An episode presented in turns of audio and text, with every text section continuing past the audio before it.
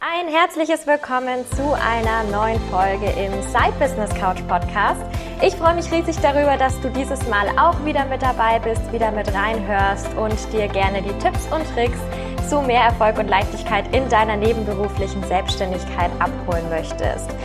Ich habe heute wieder eine tolle Folge, auf die ich mich sehr, sehr freue, denn ich habe wieder einen sehr, sehr spannenden Interviewgast und zwar ist dieses Mal die liebe Marie bei mir im Interview. Und Marie habe ich mir dazu geholt, weil sie nicht die klassische nebenberufliche Selbstständigkeit neben einem Vollzeitjob hat, sondern weil sie die Selbstständigkeit neben ihrem Studium aufgebaut hat und da auch super, super coole Sachen zu erzählen hat. Ich mit ihr schon auch länger im Kontakt jetzt bin inzwischen, was super, super schön ist und bin einfach gespannt, was sie mir jetzt natürlich und natürlich auch ja, dir nochmal mit erzählt. Also, liebe Marie, ähm, du bist heute mit dabei als Strategin für Content Marketing. Ich freue mich riesig darüber. Deswegen erstmal herzlich willkommen. Hallo, ja schön, dass ich dabei sein darf. Vielen Dank. Sehr, sehr gern. Ich bin super gespannt auf die nächsten Minuten, ähm, was du uns alles so erzählen möchtest und mhm. ähm, uns weitergeben möchtest. Aber stell dich doch gerne erstmal vor und was du in deinem Business machst. Sehr gerne. Ähm, genau, ja, ich bin Marie, wie du eben schon gesagt hast, und ich unterstütze junge selbstständige Frauen dabei, durch Content Marketing sichtbar zu werden und einfach ihre Wunschkunden zu erreichen. Ähm, ich habe schon eigentlich so in meiner Jugend angefangen mit dem Schreiben und so das ganze Texten liegt mir total. Ich habe eine Zeit lang Publizistik mit einem Schwerpunkt auf Journalismus studiert und habe dann auch bei einer Zeitung zwischendurch gearbeitet. Also da ging es erstmal in die Journalismusrichtung und habe mich dann aber immer mehr spezialisiert und entschieden, Marketing ist so das, was ich machen möchte und ich liebe einfach gute Geschichten, coolen Content und habe mich jetzt entschieden, dass ich mich tatsächlich genau darauf auch spezialisiere. Ich unterstütze zum einen dadurch, dass ich den Content auch erstelle, also wirklich die Texte schreibe, Designs erstelle, ähm, und das Ganze plane. Ich bin auch so wie du, so ein totaler Organisations- und Planungsfreak und habe das gerne immer alles im Blick für meine Kunden. Aber ich ähm, ja, bin jetzt inzwischen auch Mentorin für Content-Erstellung, für Content-Marketing mhm. und helfe anderen Selbstständigen dabei, gerade am Anfang, wie sie denn Content erstellen, der ja einfach ihre Wunschkunden anspricht und sie selber als Experten positioniert. Sehr, sehr spannend. Ich finde es total cool, wie du das jetzt auch so aufgebaut hast, so vom Hobby her eigentlich mit dem mhm. Schreiben, dass dir das schon immer Spaß gemacht hat und wie du dann jetzt dazu gekommen bist, was du eigentlich jetzt aktuell machst. Super, super cool. Also ich bin da ja auch schon so, ich glaube so von Anfang an mit dabei, als du das mit aufgebaut hast mhm. eigentlich mhm, ja. mit deiner Selbstständigkeit. Also richtig cool. Ähm, und ich glaube, es ist jetzt keine zu großer Spoiler, wenn man sagt, da kann man noch einiges von dir erwarten, was dann nächster Zeit ja. noch kommt. Sehr cool, da freue ich mich auch auf jeden Fall riesig drauf. Magst du mal erzählen, was dich denn eigentlich so dazu gebracht hat, dich ähm, neben dem Studium selbstständig zu machen? Wie bist du so auf die Idee gekommen? Was waren da so deine ersten Schritte, die du gegangen bist? Mhm. Ähm, ja, ich habe eigentlich schon immer neben dem Studium in irgendeiner Weise gejobbt, Praktika gemacht, mhm. ähm, war dann zuletzt beim ZDF in der Heute-Redaktion einem Social-Media-Team tätig und ähm, habe immer wieder geschaut, was denn eigentlich zu mir passt, was ich mag, wo in welche Richtung es gehen soll und habe da so ein bisschen meine Fühler immer weiter ausgestreckt und ähm, habe dann auch ein paar Monate für ein Strategieunternehmen freiberuflich gearbeitet, habe für eine Zeitung freiberuflich gearbeitet. Also das waren so die ersten Anfänge, wo ich eben nicht fest angestellt war, sondern selbstbestimmt arbeiten konnte. Das hat mir schon immer total viel Spaß gemacht und dann ja, kam es eigentlich so ein bisschen durch einen Zufall und gar nicht bewusst, dass ich mich dazu entschieden habe. Ich habe einen Blog aufgebaut. Ähm, den es auch noch nach wie vor gibt. Jetzt dann unter einem neuen Namen, weil es jetzt alles über meinen Namen läuft. Und ähm, dann habe ich Kontakt bekommen, tatsächlich auch durch dich und durch deine Story zu Maria von Wohnzimmercoaching und Verrückt dich. Und äh, ja, wir haben entschieden, dass wir da zusammenarbeiten möchten, dass ich sie im Bereich Social Media Marketing unterstütze. Und dadurch kam dann tatsächlich die Idee, hey, das könnte ich doch für verschiedene Kunden machen und das wirklich mehr ausbauen und anbieten. Und das war dann neben meinem Studium auch, dass ich damit angefangen habe im letzten Jahr. Ähm, genau, habe mich da immer so ein bisschen weiterentwickelt, immer mehr meine Nische gefunden, wurde dann auch selber gecoacht und konnte da einfach noch mehr an dem Angebot auch arbeiten und meine Positionierung finden. Und genau, dann habe ich irgendwann meinen Nebenjob gekündigt und mich voll und ganz darauf konzentriert. Also es war doch der Weg eher so ein bisschen zufällig und gar nicht so, so ich mache mich jetzt selbstständig. Ich habe mhm. auch am Anfang nie gesagt, ich bin jetzt selbstständig, auch nicht meinen Eltern gegenüber oder meinen Freunden gegenüber. Ich habe immer gesagt, ja, ja, ich mache da hier und da mal ein paar Projekte. Also diesen Begriff dann in den Mund zu nehmen als Studentin war dann schon mh, hm, mal gucken, wie die anderen so darauf reagieren. Und äh, dass sich da jetzt so ein Business nach und nach mit aufbaut, hätte ich am Anfang auch gar nicht gedacht. Ja, das kann ich mir vorstellen. Bist also auch so ein bisschen reingerutscht in ja. das Ganze. Das habe ich ja auch schon immer so bei mir erzählt, bei mir war es nicht anders. Ja. Letztendlich sehr ähnliche ja, Wege trotzdem auch mit dem Schreiben dann bis hin zu der wirklichen Selbstständigkeit mhm. und wirklich auch zu sagen, okay, ich traue mich jetzt auch mit meinem Wissen, das ich mir aufgebaut habe und mit meinen praktischen Erfahrungen einfach auch da wirklich in die Kundenarbeit zu gehen. Ähm, sehr, sehr spannend, aber natürlich auch genauso spannend mit dem Thema gerade so Familie, Freunde, das dann so das erste Mal zu kommunizieren so richtig und dann sozusagen, hey, übrigens, bin jetzt selbstständig, ich biete jetzt so hier meine Leistungen an, ich mhm. verlange da jetzt Geld dafür. Das war bei mir auch so ein riesiger Punkt, wo ich jetzt am Anfang dachte so, hm, okay, ja. mal gucken, wie die da drauf reagieren. Ähm, würdest du denn sagen, dass das jetzt für dich so eine ähm, Herausforderung war, auch dazu zu stehen oder hattest du mit anderen Herausforderungen auch zu kämpfen oder warst zumindest mit ihnen ähm, konfrontiert, gerade in der Anfangszeit? Ähm, ja, sehr. Also um auf die erste Frage zurückzukommen, total. Es war nicht einfach. Ich muss auch sagen, was mich einfach immer geprägt hat, waren so die unterschiedlichen, auch irgendwo Lebenskonzepte von meinen Eltern. Wenn meine Mama in, in einer Festanstellung ist, auch ähm, ja Richtung Beamtenjob, also sehr, sehr abgesichert und das auch immer gebraucht hat. Ähm, mein Papa ist auch selbstständig tätig, schon seit, ich glaube, 25, 30 Jahren inzwischen. Also da so komplett konträr einfach diese Welten aufeinander getroffen sind. Und auch die Art, wie sie dann damit umgegangen sind und es aufgefasst haben, dass ich gesagt habe, hey, ich arbeite jetzt selbstständig, das war schon am Anfang nicht so einfach. Auch ähm, ja, wie der Rest der Familie drauf reagiert habe, als ich dann irgendwann mal bei einem Geburtstag das meiner Tante erzählt habe und da sehr viel Skepsis einfach aufkam, auch bei meinen Freunden zum Teil tatsächlich. Das war nicht einfach am Anfang, aber desto mehr man eigentlich auf Widerstand stößt, desto mehr festigt sich die eigene Position und Meinung ja, einem Thema gegenüber, weil man einfach merkt, okay, das ist wirklich das, was ich machen will. Weil sobald man das, das von anderen hinterfragt wird oder man sich rechtfertigen muss, merkt man, okay, das ist aber das, was ich will. Und ich knick dabei nicht ein und denke dann nicht, ah nee, vielleicht mache ich es doch nicht, sondern man bleibt dabei. Und insofern war das eigentlich auch positiv und ich habe ganz viel durch diesen, äh, ja, ich würde schon sagen, fast Widerstand lernen können. Mhm. Ja. Mhm.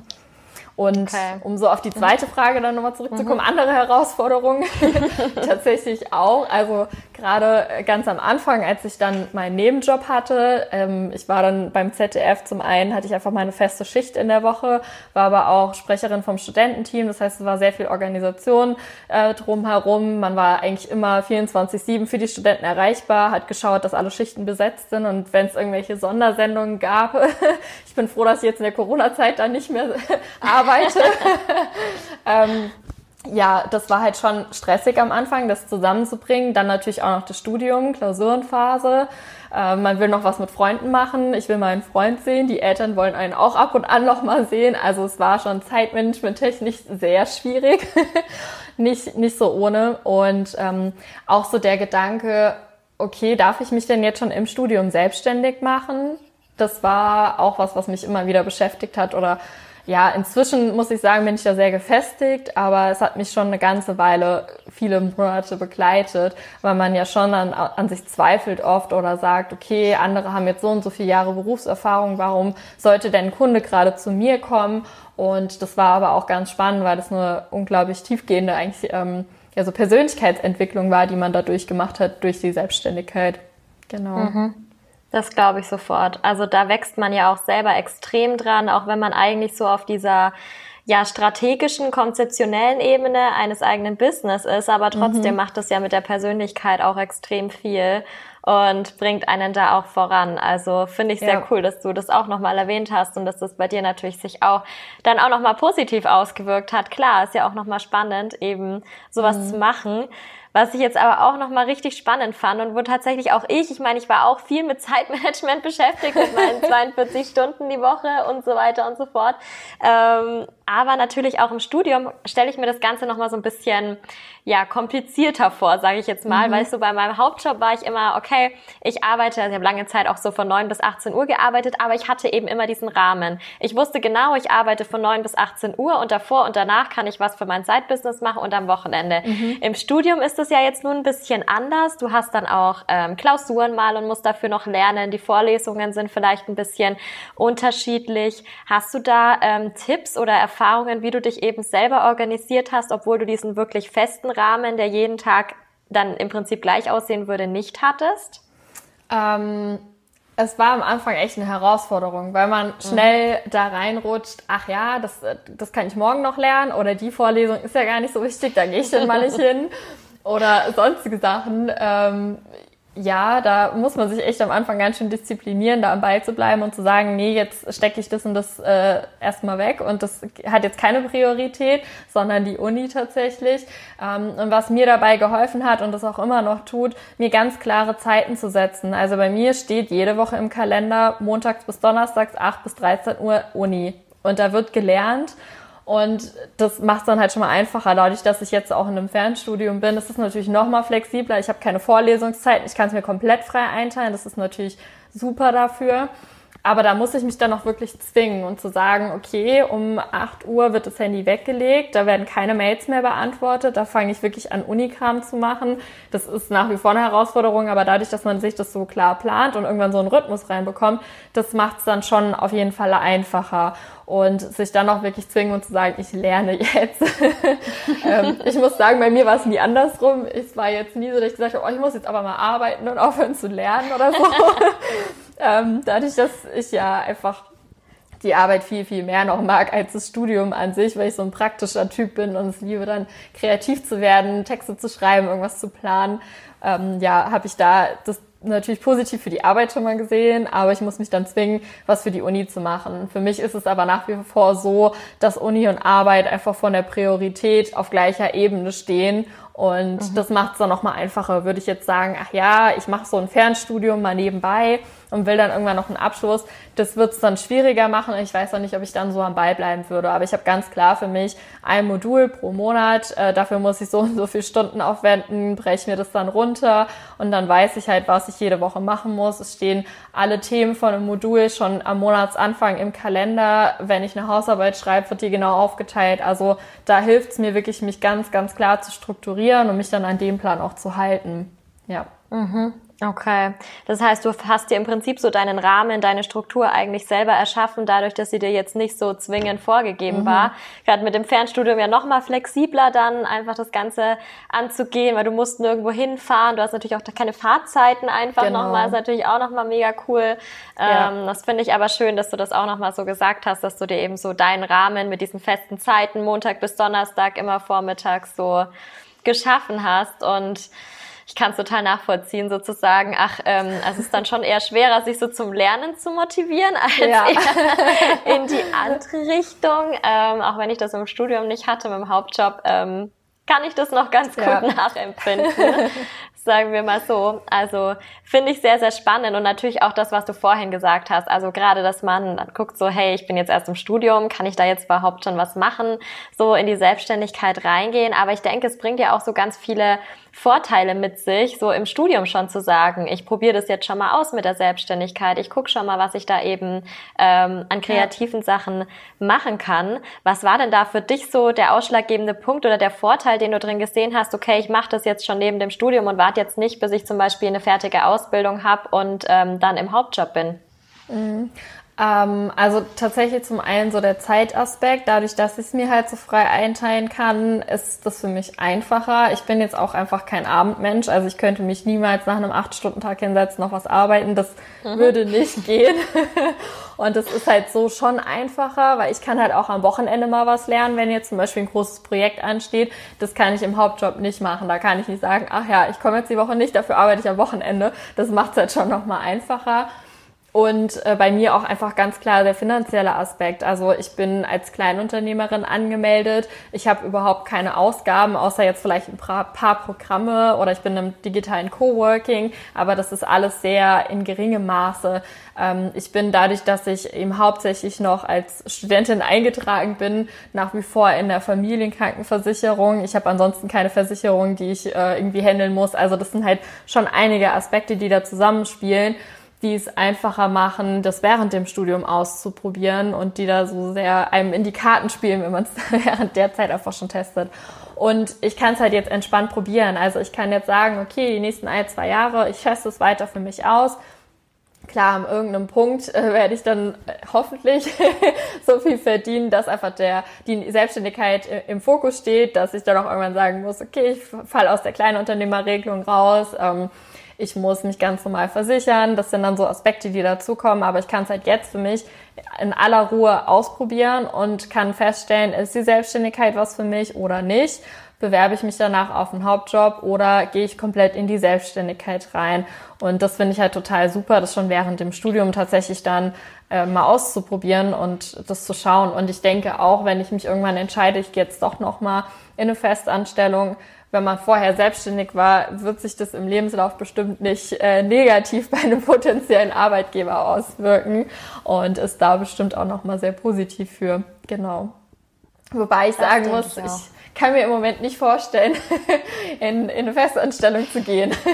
ich glaube, wenn man das einmal gemacht hat und für sich gemerkt hat, das ist das Richtige, weil ich auch dieses mhm. selbstbestimmte Arbeiten total mag. Ich, ich liebe auch mein Fernstudium und dass ich mir das frei einteilen kann. Ich fand diese Zwänge auch schon in der Schule ganz furchtbar und da bin ich einfach ein unabhängiger, selbstbestimmter Mensch, der sich die Zeiten gerne selber setzt. Ich kann auch morgens um halb sechs anfangen zu arbeiten oder mal bis nachts, wenn ich gerade Bock drauf habe.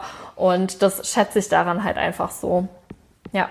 Ja, das glaube ich. Also die Flexibilität, die man natürlich trotzdem hat ja. und ähm, sich dann so auch diesen Rahmen natürlich schaffen kann, wenn man möchte, aber natürlich trotzdem so entscheiden kann. Ich, ich, ich gucke jetzt mal, wie arbeite ich am besten, wie kann ich das einteilen, natürlich auch, wie schaffe ich es dann, mich so zu organisieren, weil das finde ich auch so ganz spannend, wenn man direkt vom Hauptjob eigentlich reingeht, dann hat man diesen Rahmen und wenn es mhm. dann so übergeht, in die hauptberufliche Selbstständigkeit. Ich meine, ich bin aktuell genau an diesem Punkt. Also wenn diese Podcast-Folge rausgeht, steht meine erste Woche in der hauptberuflichen Selbstständigkeit genau äh, bevor. Mhm. Und da war es dann auch so ganz komisch, dass ich mir erstmal so gemerkt habe, okay, ich habe jetzt so einen Kalender vor mir, so meinen digitalen Kalender, mit dem ich immer plan und der ist einfach komplett leer ja. in der Woche.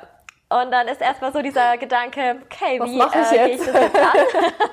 genau. Ja. So, okay, jetzt trage ich erstmal meine Pausen ein mhm. und dann mhm. schauen wir mal, dass ich da drumherum irgendwas baue. Also ja. finde ich schon auch total cool eben, weil du lernst natürlich auch nochmal eine ganz andere Organisation, wenn du das auch im ja. Studium hast und es irgendwo ja für, auf dich selber auch ankommt. Es gibt niemanden, der irgendwo so dahinter steht und sagt, Marie, jetzt lern aber mal was, du musst doch jetzt diesen Abschluss machen, sondern du bist es eigentlich selber, die dann halt sagt, ja, ich will jetzt in diese Prüfung reingehen und ich will jetzt auch diesen Studienabschluss dann am Ende haben. Und genau. ich meine, wenn du es nicht machst, dann macht's keiner keiner. Also von daher ja. finde ich das auch nochmal richtig spannend, dann auch da so das Zeitmanagement nochmal zu sehen, weil das natürlich ja, eine coole Vorbereitung total. ist. Auch wenn du jetzt danach nicht in den Hauptjob gehst, was ich auch verstehen könnte. ja, mal schauen. Aber an dem Punkt war ich tatsächlich auch mit dem leeren Kalender, als ich dann ähm, mit meinem Präsenzstudium aufgehört habe und das Fernstudium angefangen habe, hatte ich dazwischen, ich glaube so ungefähr vier bis sechs Wochen Pause um den Dreh und dachte mir dann auch irgendwann, okay, was mache ich jetzt mit der ganzen Zeit? Also es ist ja auch mal cool, dann so viel Zeit zu haben und ich habe mir bewusst diese Pause genommen genommen. Aber ich habe dann auch irgendwann gemerkt, ähm, ich wollte mir eigentlich, glaube ich, noch zwei Wochen, drei Wochen länger Zeit nehmen, bis ich dann mit dem Fernstudium anfange. Habe irgendwann gesagt, nee, ich schreibe mich jetzt ein. Also irgendwie wird es langsam langweilig. Es war nicht, dass ich nicht viel zu tun hatte ähm, mit den ganzen Projekten und Kundenaufträgen, sondern es war einfach, dass ich mir dachte, ich will jetzt noch mal was dazu machen. Ich bin mit dem Lernen noch nicht fertig. Ich habe da noch Lust zu. Ähm, ich will mir meinen Tag da noch mehr füllen. Also ich bin doch ein Mensch. Ich kann zwar nicht so unter zeitlichem Druck gut arbeiten. Also ich brauche schon auf jeden Fall meinen Vorlauf und bin jemand, der sich seine Projekte immer so einteilt, dass er gerne auch mal eine Woche vorher fertig ist oder Hausarbeiten eine Woche vorher abgibt, weil ich diesen Druck überhaupt nicht ab kann. Aber ähm, ich mag den Druck insofern, wenn viel einfach zu tun ist und ich schauen muss, wie strukturiere ich es mir jetzt, wenn ich einen kompletten Tag Zeit habe und nur eine Aufgabe Aufgabe im Kalender stehen habe, dann mache ich die irgendwie auf den letzten Drücker, weil ich mir denke, ah, ich habe ja den ganzen Tag Zeit. Und äh, das ist dann äh, einfach nicht so gut. Insofern war das dann positiv, dass ich angefangen habe, irgendwann wieder zu studieren. ja. Das kann ich mir gut vorstellen. ja, sehr cool. Ähm, Finde ich total spannend, dass du uns da noch mal so einen Einblick gegeben hast. Jetzt würde ich aber trotzdem gerne noch mal so in die Richtung deines Expertengebiets gehen und auch mhm. dann natürlich noch mal mit dir drüber sprechen, weil das ja für viele auch so ein super, super spannendes Thema ist. Ganz egal, ob man jetzt sagt, ich bin jetzt im Online-Business eben oder wenn man auch sagt, ich nutze eben ja Content-Marketing auch noch mal so als Ergänzung zu meinem Offline-Business, das ich habe. Das ist ja super, super flexibel und wie du schon sagst, mit dem Expertenstatus eben, den man sich da aufbauen kann, ist natürlich noch ja. extrem wichtig. Wenn du jetzt so an das Thema Content-Marketing so rangehst und jemand sitzt da und sagt, ah ja, so Content Marketing, das habe ich jetzt schon mal gehört, aber das ist ja das hier und das hier und das hier und das hier und das hier und das ist natürlich extrem viel und so eine riesen Wolke voller Möglichkeiten. Mhm.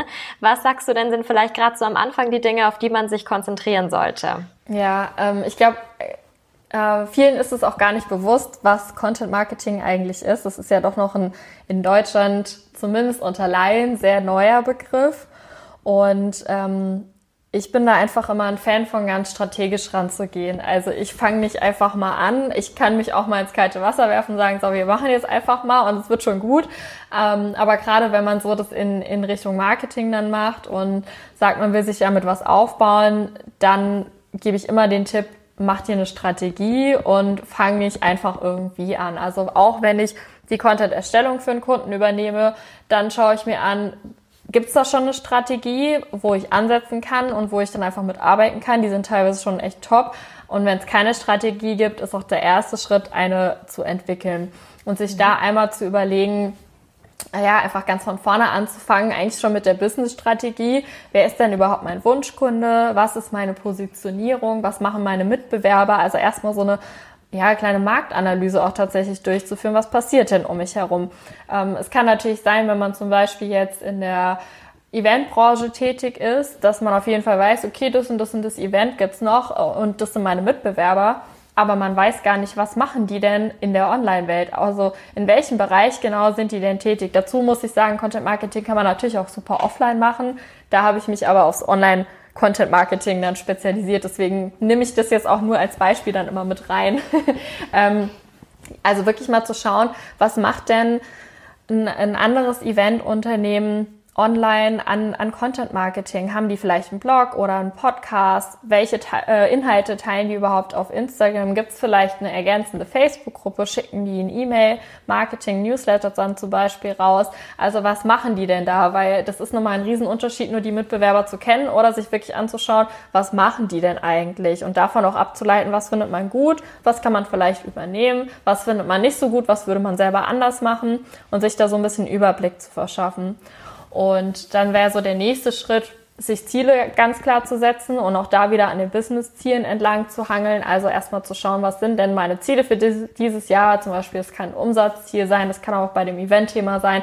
So und so viele Eventbesucher möchte ich auf dem und dem Event haben und davon dann die Content-Ziele abzuleiten, weil die Content-Marketing ist ja im Prinzip nur eine Möglichkeit oder ein Weg, diese Business-Ziele langfristig zu erreichen. Wenn es zum Beispiel ein Umsatzziel ist, kann man sagen, okay, mit Content will ich so und so viel Kunden erreichen, die dann wirklich, ja, mir dann auch für dieses Umsatzziel zugutekommen oder darauf einzahlen und äh, dann einfach Ziele festzusetzen. Das können natürlich auf Instagram zum Beispiel Followerzahlen sein, wobei ich da immer sage, Qualität vor Quantität. Du kannst 10.000 Follower haben, aber wenn die ähm, da nur 10 von relevante Kunden sind, dann kannst du auch nur 100 haben. Also das spielt da erstmal keine Rolle.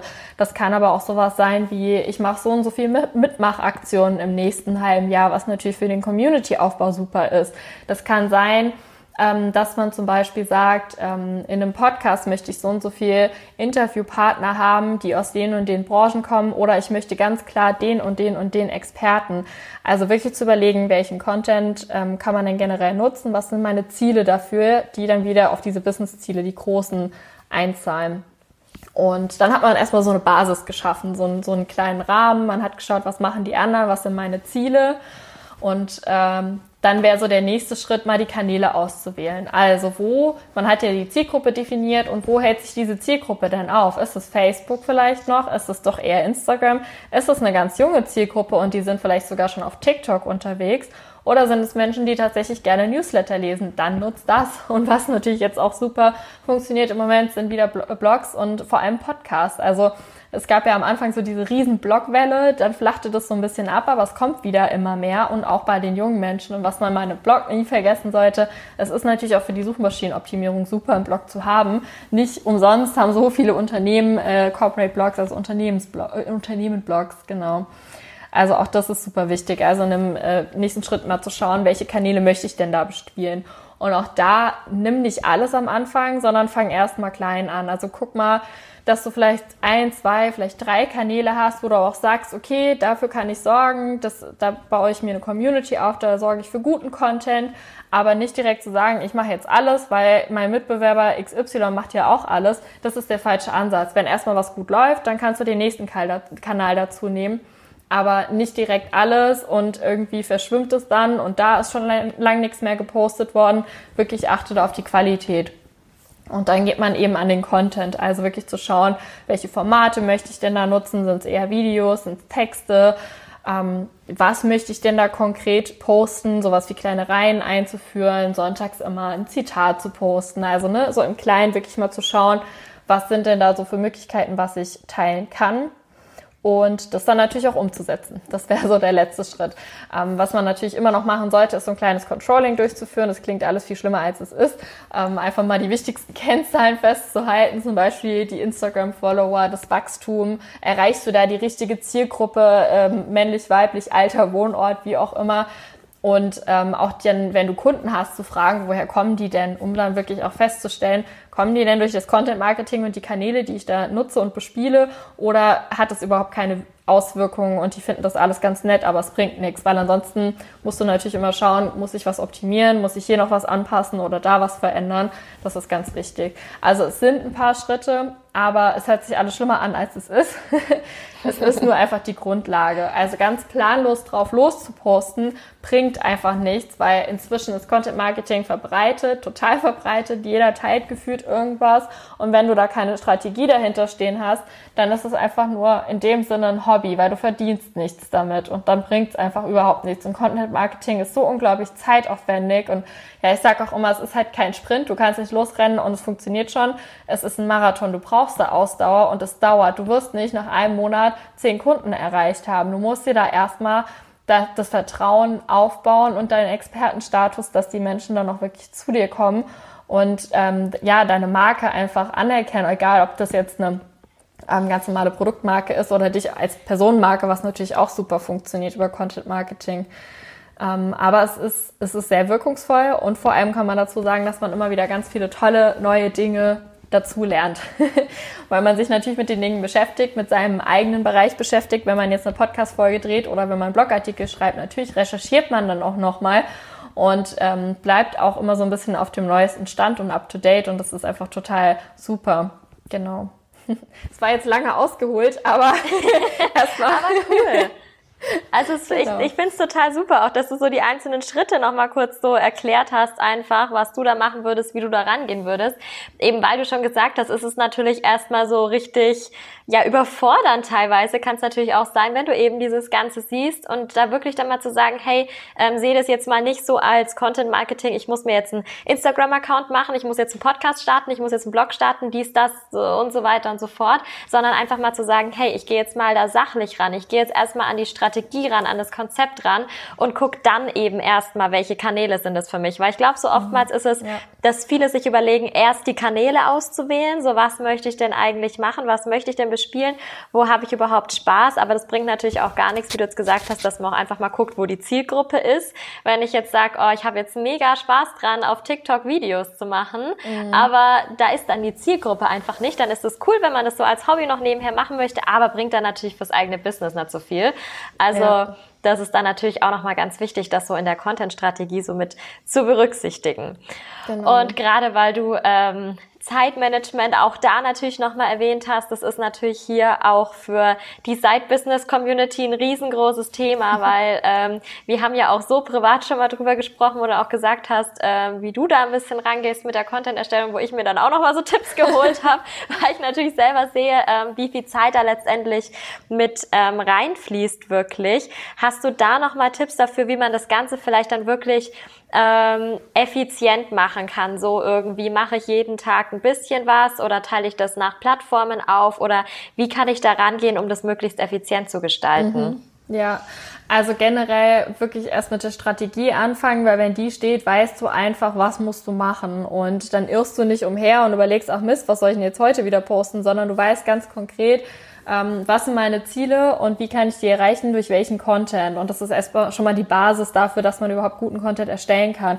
Und das erspart einem dann natürlich auch ganz viel Zeit, weil diese Themenfindung schon im Vorhinein erledigt ist. Und ähm, dann empfehle ich auch tatsächlich meinen Kunden und Mentees immer, ganz klar an einem Tag die Contentplanung zu machen in der mhm. Woche. Also gerne auch schon am Monatsanfang mal hinsetzen und zu schauen, was steht denn diesen Monat an? Sind da irgendwelche Events, über die ich berichten möchte? Will ich eine Mitmachaktion machen? Gibt es vielleicht Themenwochen, dass man da schon mal sich einen groben Plan überlegt und einmal die Woche fest in den Kalender eintragen, am Anfang für zwei bis drei Stunden, je nachdem, wie viele Kanäle man bespielt und dann wirklich den ganzen äh, Content produzieren. Das heißt, wenn man zum Beispiel sagt, okay, man hat einen Blog oder einen Podcast, zu sagen, das ist wirklich der Hauptkanal und dafür wird jede Woche was produziert, beispielsweise ein Blogartikel geschrieben. Und dann hat man daneben noch eine Facebook-Gruppe, man nutzt Pinterest und Instagram beispielsweise. Es kann natürlich auch nur ein Kanal sein, aber wenn man jetzt mal von mehreren ausgeht, dann würde man, nachdem man den Blogartikel geschrieben hat, noch zwei, drei Grafiken für Pinterest erstellen, um dann da natürlich auch wieder auf den ähm, Blogpost zu verweisen. Man überlegt sich vielleicht zwei, drei Fragen für die Facebook-Community zu dem Thema oder ein bisschen Mehrwert, den man da teilen kann. Und ähm, anschließend kann man dann noch die Grafiken für Instagram erstellen. Man kann sich überlegen, ob man vielleicht eine Story dazu macht. Man schreibt natürlich die Texte, also die Captions dazu und plant es dann alles ein. Das kann entweder ganz normal einfach eine Excel-Tabelle sein, das kann über ein Planungstool wie das Facebook Creator Studio oder Planoli sein, ganz so, wie man das einfach gerne möchte. Und auch da würde ich empfehlen, einfach austesten und schauen, was für einen am besten funktioniert. Und dann hat man den gesamten Content für eine Woche vorgeplant. Und man muss zu dem Tag, zu der Uhrzeit, wo es online gehen soll, das nur noch online stellen. Da würde ich auch empfehlen, außer es geht gar nicht, aber das händisch zu machen und nicht vorzuplanen, um einfach in dieser Zeit, wenn man postet, zehn Minuten davor und danach nochmal ein bisschen aktiver zu sein und noch gleich auf Nachrichten und Kommentare eingehen zu können, weil wir wollen natürlich eine möglichst hohe Reichweite und die erreichen wir, wenn wir dann auch einfach aktiv sind, wenn wir posten. Und ähm, ja, man hat einfach nicht den Stress, oh Mist, heute Abend wäre eigentlich mal wieder was zum Posten dran. Was kann ich denn jetzt machen? Ich mache mal schnell ein Bild und schreibe mal was dazu, weil das ist alles wieder super unstrategisch und der Mehrwert geht verloren und man wird euch langfristig einfach nicht als Experte wahrnehmen, weil ihr zu unstrukturiert wirkt und euer Content nicht aufeinander aufbaut. Und deswegen würde ich wirklich, also das ist so mein 1A-Tipp, äh, wöchentlich den Content zu planen an einem Tag zu einem festen Zeitraum. Da kann man ja schauen, eigentlich hat jeder irgendwann mal in der Woche einen Zeitpunkt, wo man sagt, okay, da bin ich eigentlich immer zu Hause. Und wenn es abends von acht bis zehn ist, dann schaut man halt zu der Zeit mal nicht die Lieblingsserie, sondern setzt sich hin und plant den Content. Kann man auch neben dem Serienschauen machen. so ist es ja nicht. Aber das einfach fest in den Kalender eintragen, weil wenn es ein ganz normaler Termin ist, wie das ihr wisst, dass ihr von 9 bis 17 Uhr arbeiten seid, da würdet ihr auch nicht zu der Zeit sagen, hm, ich treffe mich jetzt Sommer mit einer Freundin. Das geht halt nicht. Das ist fix im Kalender. Und so sollte man es auch mit der Contentplanung sehen. Genau. Ja, das finde ich auch. Also so richtig fixe Termine zu haben, finde ich auch echt super, auch gerade für sowas, weil das halt auch, wie du gerade gesagt hast, schnell mal so ist, ach, das mache ich mal so nebenher und ach, heute ist ja noch mal ein Post fällig, heute würde ich so normal posten, was kann ich denn jetzt hier fotografieren, was ist denn jetzt hier gerade in der Wohnung? Genau. Ähm, und das ist dann natürlich auch blöd. Das bringt ja. dann letztendlich nichts und sorgt dann wahrscheinlich eher auch für Verwirrung, wenn man dann jetzt mal irgendwas postet, was dann eigentlich gar nicht so dazu passt, was man jetzt vielleicht, also wenn man jetzt das Beispiel Instagram nimmt, was man vielleicht auch in der Story gesagt hat oder genau. halt einfach sich so diese, dieser Kreis nicht schließt sozusagen. Also finde ich auch nochmal einen richtig coolen Tipp eben, wie du daran gehst und was du selber auch weiterempfehlst, um wirklich zu sagen, so kannst du das möglichst effizient machen. Zum einen mit der Strategie, zum anderen natürlich auch mit der zeitlichen Planung, um dann einfach zu gucken, ich will jetzt nicht nur für mich irgendwie so eine, ja, so eine klare Linie fahren, sondern ich will natürlich auch das nach außen weitergeben. Ich will meinen Expertenstatus so aufbauen und ich will auch meiner Community zeigen, hey, da ist eine klare Linie für euch auch dahinter einfach, um euch dann den Mehrwert zu geben, um euch einen Grund zu geben, warum ihr eigentlich bei mir hier auf dem Profil oder auf dem Blog oder im Podcast oder wo auch immer seid. Ja, genau. Also das finde ich auch nochmal richtig, richtig spannend.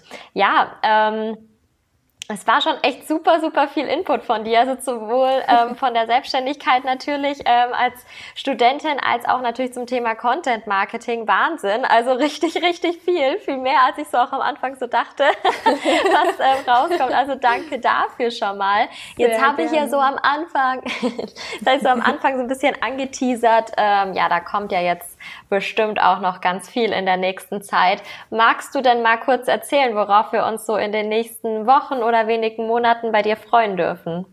Ja, sehr gerne. Also ähm, genau, was jetzt im Moment einfach ganz aktuell ist, dass noch die Anmeldephase für mein Mentoring-Programm läuft. Das heißt, ähm, Mitte Mai wird mein zwölf Wochen Mentoring starten. Das ist ein Gruppenprogramm wo wir innerhalb von zwölf Wochen genau das machen, was ich im Prinzip eben einmal erzählt habe. Also wir entwickeln eine Content-Strategie, gehen da wirklich die ersten vier Wochen erstmal in die Positionierung rein und schauen uns ganz konkret an, was ist dein Business, was sind deine Stärken, was sind deine Werte, weil die einfach super wichtig sind, um dich als ähm, Personenmarke dann wirklich positionieren zu können.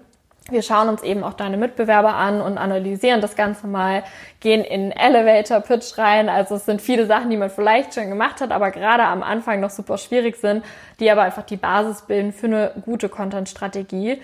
Die werden wir dann in einem zweiten Schritt auch entwickeln in den nächsten vier Wochen. Das heißt, wir setzen Ziele, wir suchen die relevanten Kanäle raus, wo sich eben die Zielgruppe aufhält, ähm, schauen uns an, wie so ein Controlling aussieht, welche Content-Formate man nutzen kann und in den letzten vier Wochen geht es dann eben noch in die Umsetzung. Wir schreiben ein paar Texte, wir gehen vor allem in den Workflow und schauen an, mit welchen Tools kannst du denn wirklich gut arbeiten, welche helfen dir denn dabei, dass du am Ende so eine Basis geschaffen hast, um wirklich laufen zu lernen in Sachen Content Marketing und dir das aufbauen zu können und zu wissen, okay, wie mache ich das denn alles? Wir werden da nicht uns zum Beispiel nur auf Instagram spezialisieren, weil es gibt so viele tolle Kanäle und auf Instagram ist nur ein Bruchteil von der möglichen Zielgruppe und deswegen werden wir das auf jeden Fall kanalübergreifend machen und einfach mal schauen, welche Möglichkeiten hast du denn da? Und genau, ich habe das bislang in einem Einzelmentoring gemacht, habe jetzt aber gesagt, nee, das ist eigentlich was für ein Gruppenmentoring. Ich will, dass ihr euch da gegenseitig unterstützen könnt. Jeder soll dann auch ein Mentoring-Buddy sozusagen zur Seite gestellt bekommen, mit dem man sich dann immer wieder austauschen kann, auch äh, die Aufgaben, die es zwischen den Input-Sessions gibt, bearbeiten kann und da wirklich einfach gemeinsam dran arbeitet. Und man wird, äh, zum einen gibt's dann eben diese Gruppencalls, wo wir zusammen so ein bisschen den Input erarbeiten. Und es gibt aber auch einmal im Monat einen Einzelcall, wo du dann ganz individuell nochmal mit mir sprechen kannst, weil jeder hat natürlich eigene Herausforderungen. Das kann jetzt sein, ich kann nicht mich in den Instagram Stories zeigen, okay, was hilft dir denn da am Anfang selbstbewusster zu werden? Oder äh, jemand kann vielleicht nicht gute Texte schreiben. Da kann man dann natürlich ganz individuell nochmal schauen, was ich dir an die Hand geben kann, dass es leichter fällt. Und ja, ich bin schon sehr gespannt auf das Programm. Und wenn da jemand Lust hat, dabei zu sein, also es gibt eine Bewerbungsphase jetzt noch bis zum 10. Mai. Ähm, mir ist es einfach ganz wichtig, dass es eine Gruppe ist, die gut zusammenpasst, dass die Leute auch an einem gleichen oder ähnlichen Punkt sind im Moment. Und deswegen habe ich mich dazu entschieden, dass wir da einfach erstmal kurz miteinander sprechen und abchecken, ob das von beiden Seiten auch wirklich zusammenpasst. Und dann können wir da gerne zusammenarbeiten. Also es gibt noch ein paar Plätze. Und wenn du Lust hast, dabei zu sein, kannst du dich gerne melden. Genau, das ist so das Größte, was im Moment eigentlich läuft. Ähm, und nach wie vor gibt's aber weiterhin meine Workshops. Ich halte immer wieder kleine Workshops zu unterschiedlichen Themen rund um Content Marketing. Das kann mal ganz spezifisch für Instagram sein, wie du dir einen guten Kanal aufbaust und da coolen Content teilst. Es kann zum Workflow sein. Ähm, zu allen möglichen Themen. Ich kann mir auch vorstellen, mal was zu machen, nur zu Grafiken erstellen mit Canva oder zu coole Texte schreiben. Da äh, gibt's immer wieder was Neues. Da kannst du einfach auf meinem Instagram-Kanal oder auf meiner Website auch vorbeischauen. Da gibt's immer die neuesten Infos und News, genau. Und alles weitere kommt dann wahrscheinlich eher so in der zweiten, dritten Hälfte des Jahres. genau. Sehr cool, richtig, richtig spannend. Also weil du es jetzt gerade mit Canva Grafik erstellen ähm, erwähnt hast, also bei dem Workshop bin ich dann sicher auch wieder mit dabei. cool. Finde ich nämlich auch super, super cool, super spannend und natürlich auch das Mentoring-Programm ähm, finde ich so cool, wie du das jetzt aufziehst. Also ich war ja bei dir auch im 1 zu 1 Mentoring mit drin und obwohl mhm. ich jetzt mhm. sagen würde, ich bin jetzt schon recht lang so im Content Marketing unterwegs, habe ich trotzdem so, so viel da nochmal einfach mitnehmen können. Einfach das Ganze nochmal so von null an aufrollen. Es bringt noch mal so viel und noch mal so viele andere Ansichten, noch mal so andere Fragen, die du dann natürlich auch stellst, wo man sagt, okay, ähm, so das war mir eigentlich jetzt total klar, aber wenn dann die Nachfrage noch mal kommt, dann eher so, okay, ähm, da muss ich vielleicht trotzdem noch mal gucken oder mhm. da kann mhm. ich so dieses Feintuning noch machen. Von daher finde ich das ähm, super, super spannend und bin gespannt natürlich, was du dann auch aus der Gruppenmentoring ähm, ja Erfahrung ziehst und was du da dann auch von erzählst. Also ja, wie gesagt, ich kann es empfehlen. Danke. Gern. für mich hat's wirklich auch nochmal viel gebracht und ähm, war für das mich auch jetzt mich. so ein cooler Einstieg nochmal, dass ich jetzt ja auch ähm, in die hauptberufliche Selbstständigkeit gehe und da einfach jetzt auch mehr Zeit natürlich habe für Strategie und ähm, in die Richtung das mhm. nochmal ganz anders mit aufziehen kann. Also sehr, sehr cool. Da werden wir ja einiges dann noch von dir hören ähm, in den nächsten ja, Wochen und Monaten und äh, natürlich dann auch in der zweiten Hälfte des Jahres. Klar, da bin ich überzeugt davon, dass da auch noch einiges mitkommen wird und es wird sicherlich nicht langweilig bei dir.